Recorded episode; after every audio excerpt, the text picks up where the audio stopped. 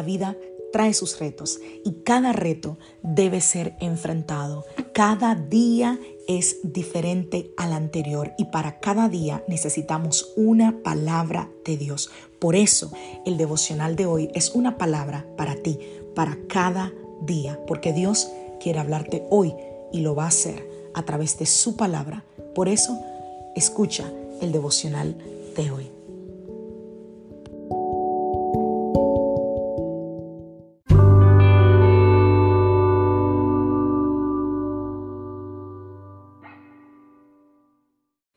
Devocional del día de hoy no es para siempre. Juan capítulo 16, verso 33.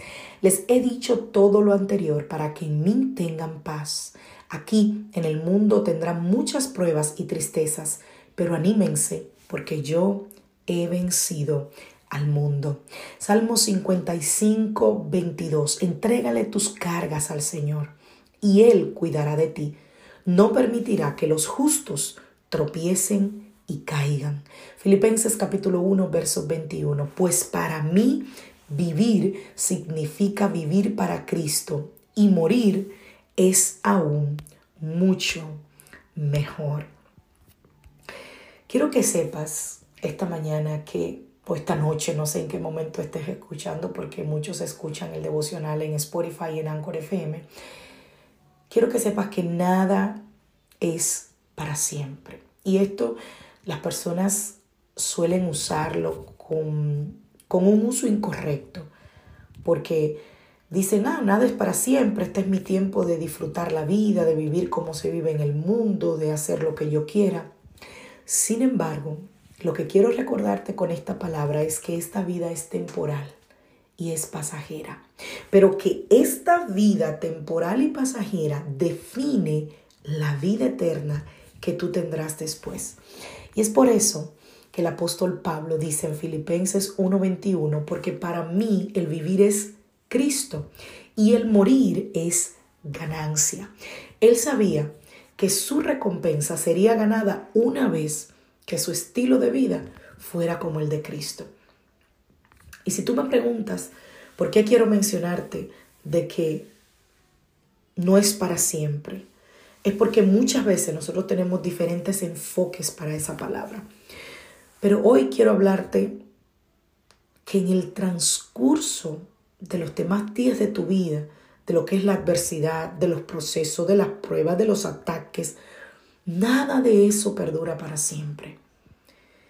Y el pensar en que si va a permanecer, eso es lo que nos causa un mayor nivel de ansiedad, de angustia, de desesperación, de desesperanza, de duda, de tristeza en nuestras vidas. Y si tú me preguntas, sé que esto es temporal, pero me siento solo o sola, ¿cómo yo puedo continuar, pastora? Bueno, una vez más, yo te voy a recordar que tú no eres una persona ni independiente ni solitaria. No, no, no. Tú debes aprender a depender de Dios y a confiar en Él y a que Él lo llene todo en ti. Y yo no digo con eso que dejes de ser una persona productiva, que te sientes, que cruce los brazos y espere que todo caiga del cielo. No, no, más bien que seas diligente en lo que tú hagas, pero sabiendo que Dios está contigo. El versículo del Salmo 55, 22, donde el salmista dice, no quedará para siempre caído el justo. Esa frase siempre me llama la atención. Pero ojo, ojo con lo siguiente. Primero, Dios no está diciendo, o en este caso el salmista no está diciendo, que tú nunca caerás, ni que tú vas a vivir una vida fácil, ni que tú no vas a tener problemas. Porque si Jesús, siendo Dios, viniendo en forma de hombre, padeció, sufrió, fue humillado y maltratado por nosotros los seres humanos, imagínense ¿Qué podemos esperar nosotros? Que muchas veces nos arropamos en la comodidad y por la misericordia de Dios no pasamos vicisitudes como la pasó Cristo, pero Dios nunca te vende sueños, como dicen en mi país. No, no, no, Dios nunca te vende sueños. La verdad está en la palabra. Y si te están diciendo que el Evangelio es un camino donde tu vida será perfecta, lo siento.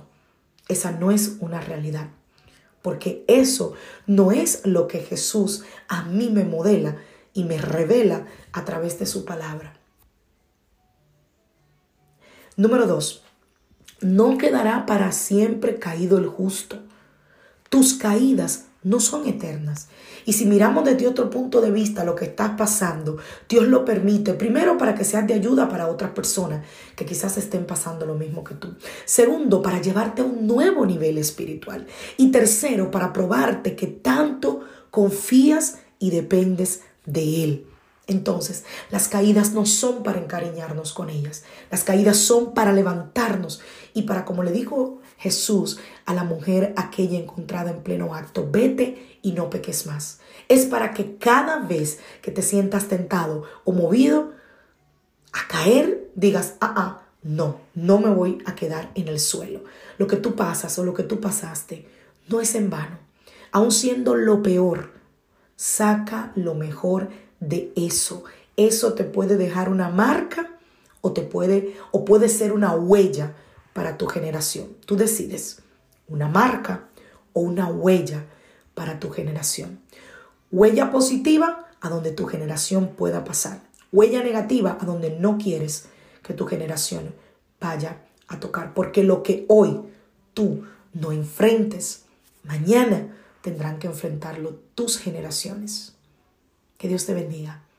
Que Dios te guarde. Soy la pastora Lizelot Hijo de la iglesia Casa de Su Presencia y te doy las gracias por haber llegado hasta este punto del devocional de hoy. Si te bendijo, por favor compártelo con alguien. Bendiciones familia. Hoy es miércoles, miércoles de estudio bíblico. Bueno, el día que estoy grabando esto es miércoles, así que te invito a que nos acompañes esta noche, 8 de la noche, en nuestro estudio bíblico por Facebook Live. ¿No sabes cómo encontrarnos? Ve a Facebook y pon en el buscador Iglesia, Casa de Su Presencia, SC. SC es la abreviatura de South Carolina y ahí nos vas a encontrar. Que Dios te bendiga, que Dios te guarde.